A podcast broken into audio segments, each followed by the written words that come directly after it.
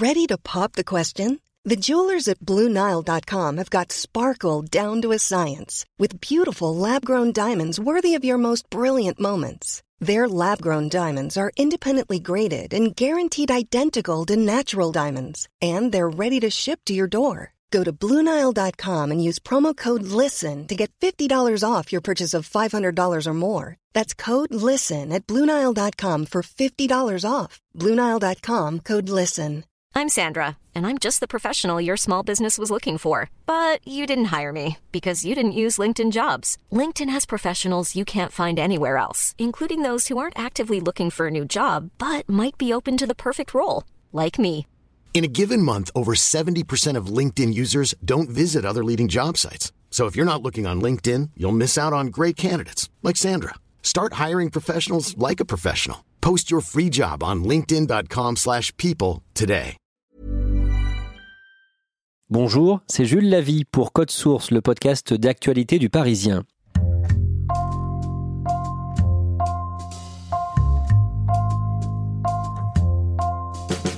Le 20 octobre 1987, à Besançon, dans l'après-midi, Marie-Françoise Raymond rentre du travail. Dans la cuisine, elle découvre le corps sans vie de sa fille, Virginie. Elle a 16 ans et elle a reçu 14 coups de couteau. Qui a tué Virginie Raymond et pourquoi? 32 ans après les faits, un nouvel appel à témoins est lancé. Code Source fait le point sur cette enquête avec Catherine Bresson, l'avocate des parents de Virginie Raymond, et avec Ronan Folgoas du service police-justice du Parisien.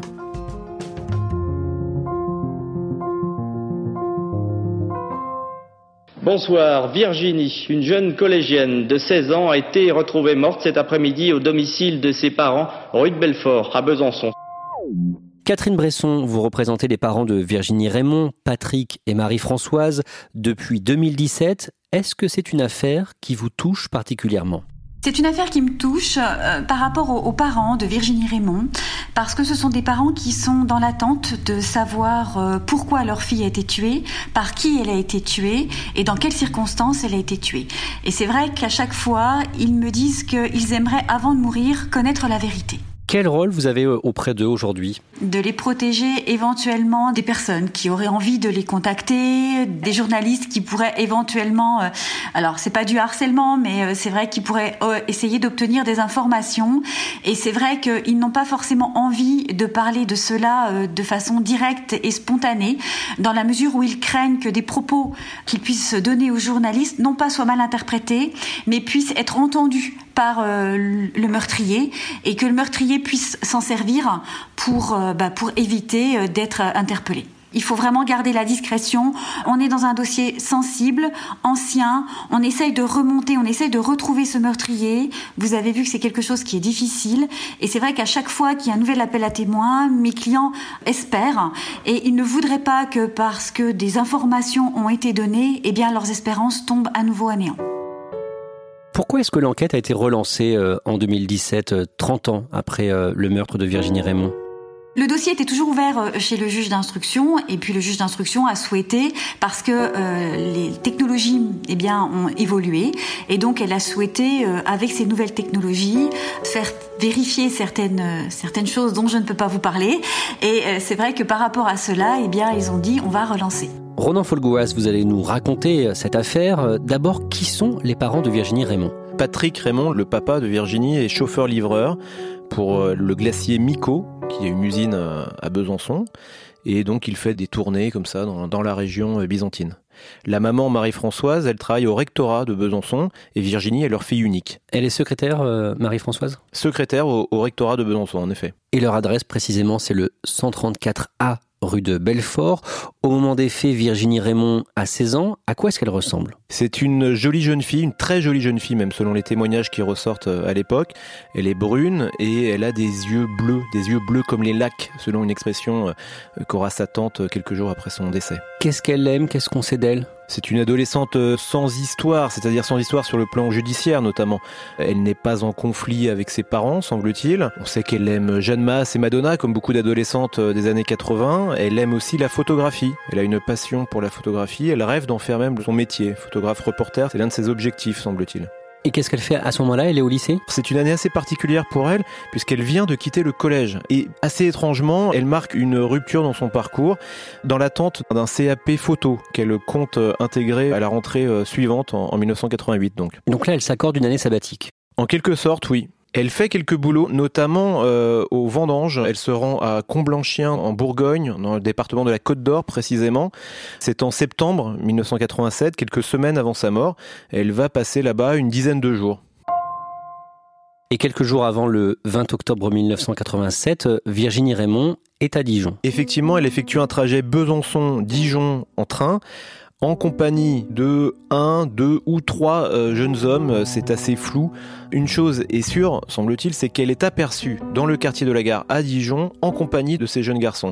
Des garçons qui n'ont pas été identifiés à ce jour, qui n'ont pas été repérés, reconnus et qui sont actuellement recherchés par les policiers. Que décrivent euh, les témoins euh, sur cette rencontre à l'époque? Elle est habillée comment par exemple? Elle porte un feutre noir et des vêtements noirs. C'est à peu près tout ce que l'on sait de cette journée du 9 octobre. Et il y a un signalement des jeunes hommes qui étaient avec L'un de ces jeunes garçons porte euh, effectivement un, pantalon en cuir moulant, très moulant même. C'est l'indice qui est ressorti euh, par les enquêteurs euh, récemment. Et vous l'avez dit, elle s'entend bien avec ses parents. En tout cas, elle n'a pas de conflit, n'a pas d'antagonisme connu avec ses parents. C'est une euh, jeune fille donc unique qui vit au domicile familial. Mais depuis quelques semaines, d'après les témoignages des parents euh, qui vont eh bien euh, ressortir dans les semaines suivant le drame, eh bien, elle a commencé à s'émanciper. Elle commence à flirter avec des garçons. Peut-être en a-t-elle rencontré d'ailleurs lors des vendanges quelques semaines plus tôt en, septembre. En tout cas, elle semble manifester un désir de sortir du cocon familial. On en vient à ce mardi 20 octobre 1987. Virginie Raymond est à la maison. Elle est en compagnie de son papa qui lui fait une pause déjeuner. Il euh, regarde euh, le journal télévisé de 13 heures et s'assoupit. Et il est réveillé par Virginie qui euh, se met à faire du repassage comme lui avait demandé sa maman. Le bruit donc du fer à repasser, de la table à repasser peut-être réveille le papa. Il se lève un petit peu en sursaut et part rapidement au travail puisqu'il doit reprendre sa tournée de chauffeur-livreur du, du glacier Miko. Et il dit au revoir à sa fille en pensant évidemment la revoir quelques heures plus tard. Il est quelle heure à ce moment-là? Selon le témoignage du papa, il quitte l'appartement familial à 13h40. La maman est au travail et c'est elle qui va découvrir le corps de sa fille inanimée. Entre 16h et 16h30, l'horaire n'est pas tout à fait euh, déterminé. Elle découvre le corps de sa fille allongé sur le carrelage de la cuisine, elle est allongée sur le dos et elle gît dans une mare de sang. Ce qui est euh, assez remarquable aussi, c'est que la sauvagerie du crime tranche avec euh, la scène de crime qui est relativement propre, hein, selon le terme utilisé par un enquêteur présent sur place. Le mobilier n'a pas été bousculé, la cuisine est, bien rangée, l'appartement aussi est correctement euh, rangé. Il n'y a pas de traces d'effraction sur la porte d'entrée. Autant d'indices qui laissent à penser eh bien, qu'il n'y a pas eu de lutte préalable entre euh, Virginie et son meurtrier. Que va révéler l'autopsie? L'autopsie va révéler 14 coups de couteau, dont euh, certains plantés dans le cœur. En revanche, aucun coup, aucune blessure n'est relevée sur le reste du corps. Et la jeune fille n'a pas été violée. L'hypothèse d'une agression sexuelle est écartée de manière euh, catégorique euh, par les experts médicaux. On sait quelle arme a pu servir à tuer Virginie Raymond C'est un couteau de boucher, semble-t-il, euh, dont la lame mesure entre 15 et 20 cm. Un couteau de boucher qui n'a jamais été retrouvé jusqu'à présent. Appartenait-il à la famille ou a-t-il été euh, apporté, transporté euh, par une personne extérieure, ce qui laisserait à penser alors qu'il y a eu préméditation du geste Il y a là encore une ambiguïté. Selon certaines sources, un couteau appartenant euh, à la famille de Virginie Raymond, parmi leurs ustensiles de cuisine, aurait disparu suite eh à cette journée tragique du 20 octobre, mais cet élément n'est pas tout à fait consolidé. En tout cas, on n'a jamais retrouvé l'arme du crime. L'arme du crime, jusqu'à présent, n'a jamais été retrouvée. Pourtant, les services de police ont déployé euh, beaucoup d'efforts pour la retrouver. Ils ont fouillé les égouts dans le quartier. Euh, ils ont aussi euh, envoyé un homme grenouille sonder le fleuve hein, qui traverse Besançon, le Doubs, mais sans succès. Donc l'arme du crime, effectivement, n'a jamais été retrouvée. Est-ce qu'il y a autre chose de notable pour les enquêteurs? Les enquêteurs s'intéressent à une bouteille de vin mousseux qui a été euh, entamée et laissée euh, dans la cuisine à proximité donc eh bien du corps de Virginie. Euh, une bouteille de mousseux avec un verre à proximité, ce qui laisse à penser eh bien que Virginie peut-être a pu euh, partager un verre ou en tout cas ouvrir une bouteille avec une personne qui possiblement était euh, son meurtrier. En tout cas, c'est une piste qui a été euh, explorée par les enquêteurs sans succès jusqu'à maintenant. Et vous le disiez, pas de traces d'effraction aucune trace d'effraction euh, euh, sur la porte d'entrée, aucun élément sur les autres ouvertures de l'appartement non plus euh, qui laisse à penser bien que le meurtrier aurait pu s'introduire de force ou par ruse dans l'appartement. Ceci laisse à penser eh bien que Virginie s'attendait à la visite d'une ou plusieurs personnes et que le meurtrier pouvait être donc l'une de ces personnes. Est-ce que les enquêteurs ont des éléments matériels utiles sur cette scène de crime? Les enquêteurs aujourd'hui disposent d'empreintes digitales. Ils disposent aussi d'un prélèvement ADN inconnu. La scène de crime a été fréquentée et polluée, entre guillemets, par plusieurs euh, personnes, des enquêteurs, euh, des magistrats, euh, des membres aussi de la famille, effectivement, mais au milieu de tout ça, il reste un ADN inconnu à ce jour qui pourrait être celui du meurtrier. Aux tout premières heures de l'enquête, donc ce mardi 20 octobre 1987, au tout début, est-ce qu'il y a des suspects? Dans les premiers jours de l'enquête, eh bien, euh, les policiers vont s'intéresser aux proches de la victime, le père et la mère. Le père est la dernière personne connue à l'avoir vue euh, vivante. La mère est celle qui va retrouver le corps. Il s'intéresse donc aux parents, c'est la première étape de l'enquête.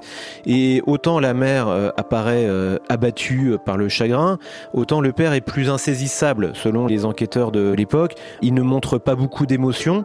Ceci ne prouve absolument rien, mais c'est vrai que les enquêteurs vont s'intéresser à lui et assez rapidement il va être mis hors de cause. Ils vont l'entendre longuement quand même? Ils vont l'entendre effectivement assez longuement, ils vont le pousser dans, dans ses retranchements tout en sachant sachant que l'exercice était alors extrêmement délicat compte tenu du contexte, mais ils vont en fait arriver à la conclusion qu'il n'y a aucun élément tangible qui euh, peut le mettre en cause.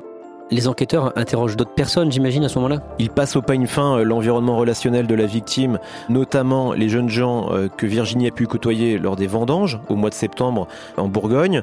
Ceci ne donne rien. Les enquêteurs penche aussi pour l'idée, l'hypothèse d'un amoureux éconduit par Virginie qui aurait pu céder à une impulsion euh, terrible. Il s'intéresse euh, donc à un cousin qui aurait pu avoir des sentiments pour elle, euh, ce cousin qui mystérieusement a disparu après la mort de Virginie. Ils vont finir par l'identifier, le localiser, le repérer et finalement il va être entendu et lui aussi mis hors de cause.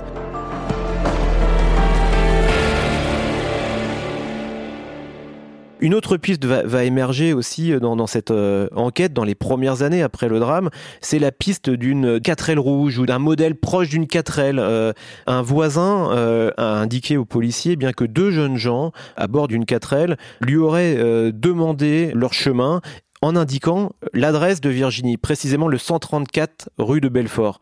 Ce n'est pas seulement l'adresse de Virginie, c'est l'adresse de plusieurs dizaines de familles qui habitent dans ce grand immeuble, euh, mais les enquêteurs cherchent à identifier euh, ces deux jeunes gens à bord de la 4L et ils vont interroger, recenser comme ça tous les propriétaires de 4L de la région euh, byzantine, mais sans succès là encore. Des centaines de véhicules 350 véhicules sont répertoriés dans la grande région euh, de Besançon et finalement cela ne donne absolument rien. Les années d'enquête qui vont suivre ne vont rien donner et en 1997 une ordonnance de non-lieu est rendue faute d'éléments. Les parents de Virginie, Patrick et Marie-Françoise reçoivent une indemnisation de la part de la justice, 100 000 francs, un peu plus de 15 000 euros. Qu'est-ce qu'ils en font? Ils promettent euh, de reverser euh, cette somme à toute personne qui euh, amènera un témoignage susceptible eh bien, de conduire à, la vérité.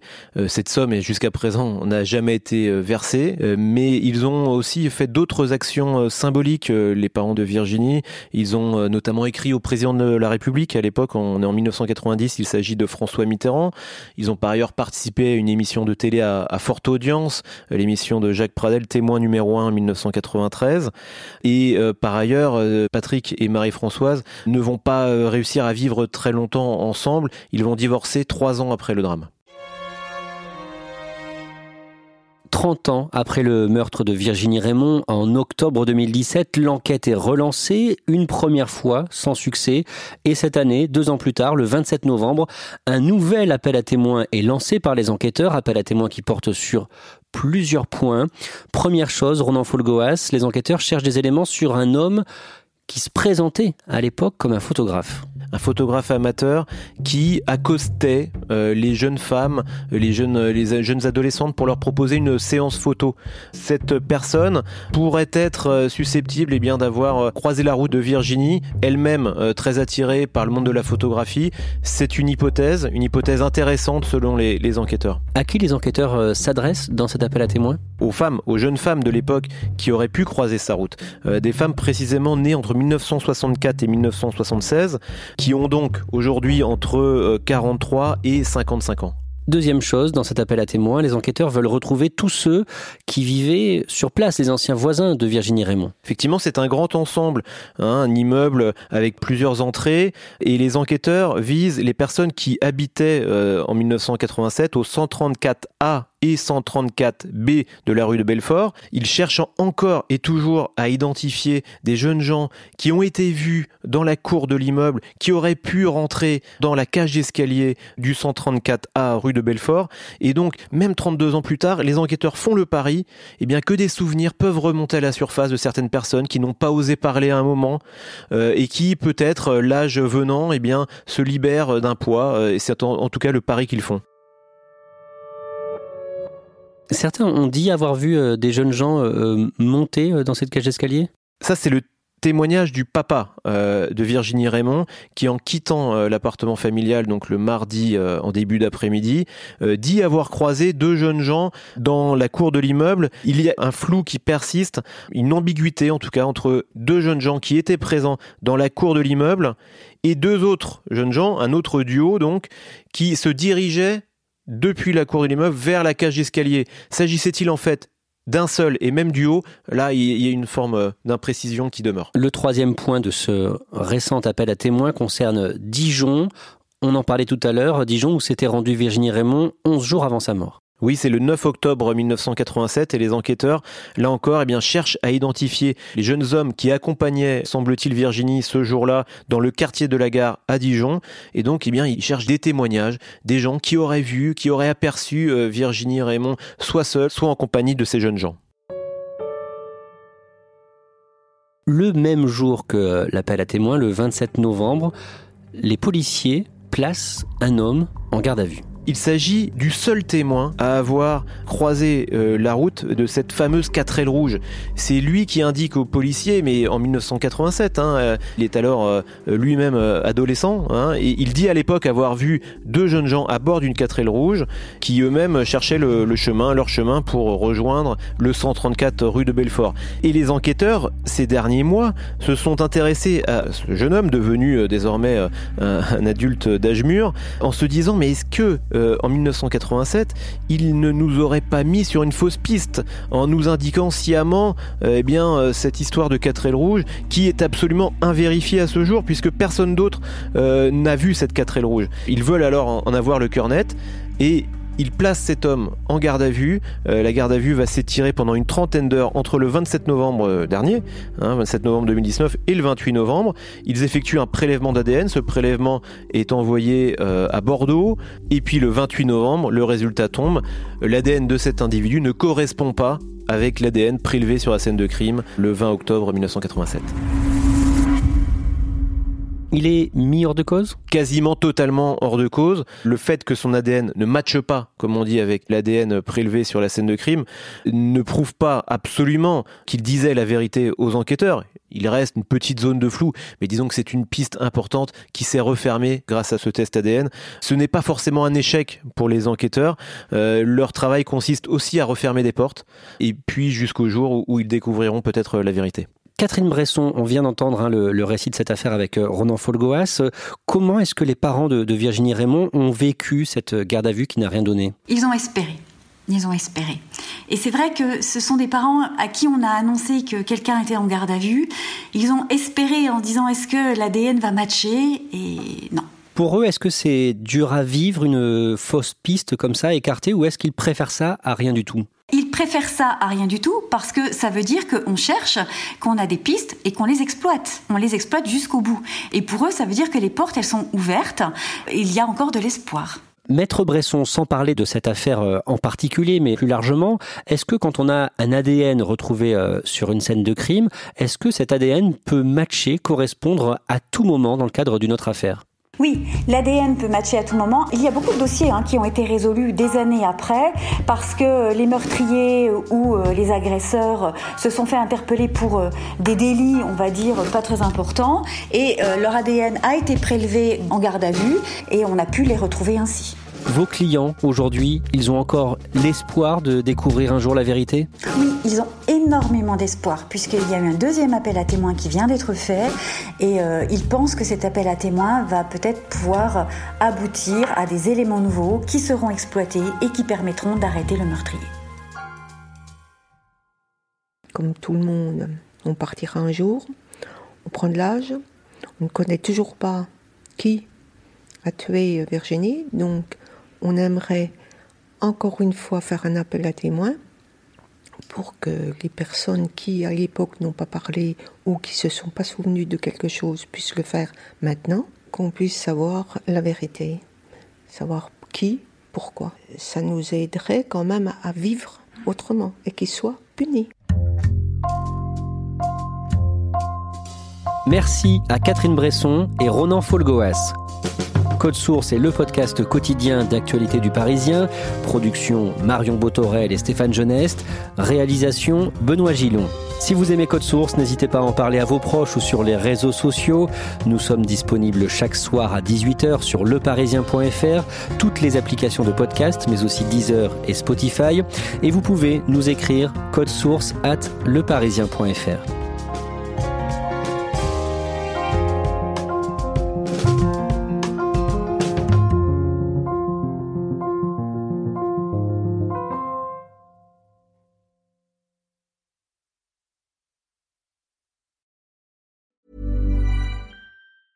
Hey, it's Danny Pellegrino from Everything Iconic.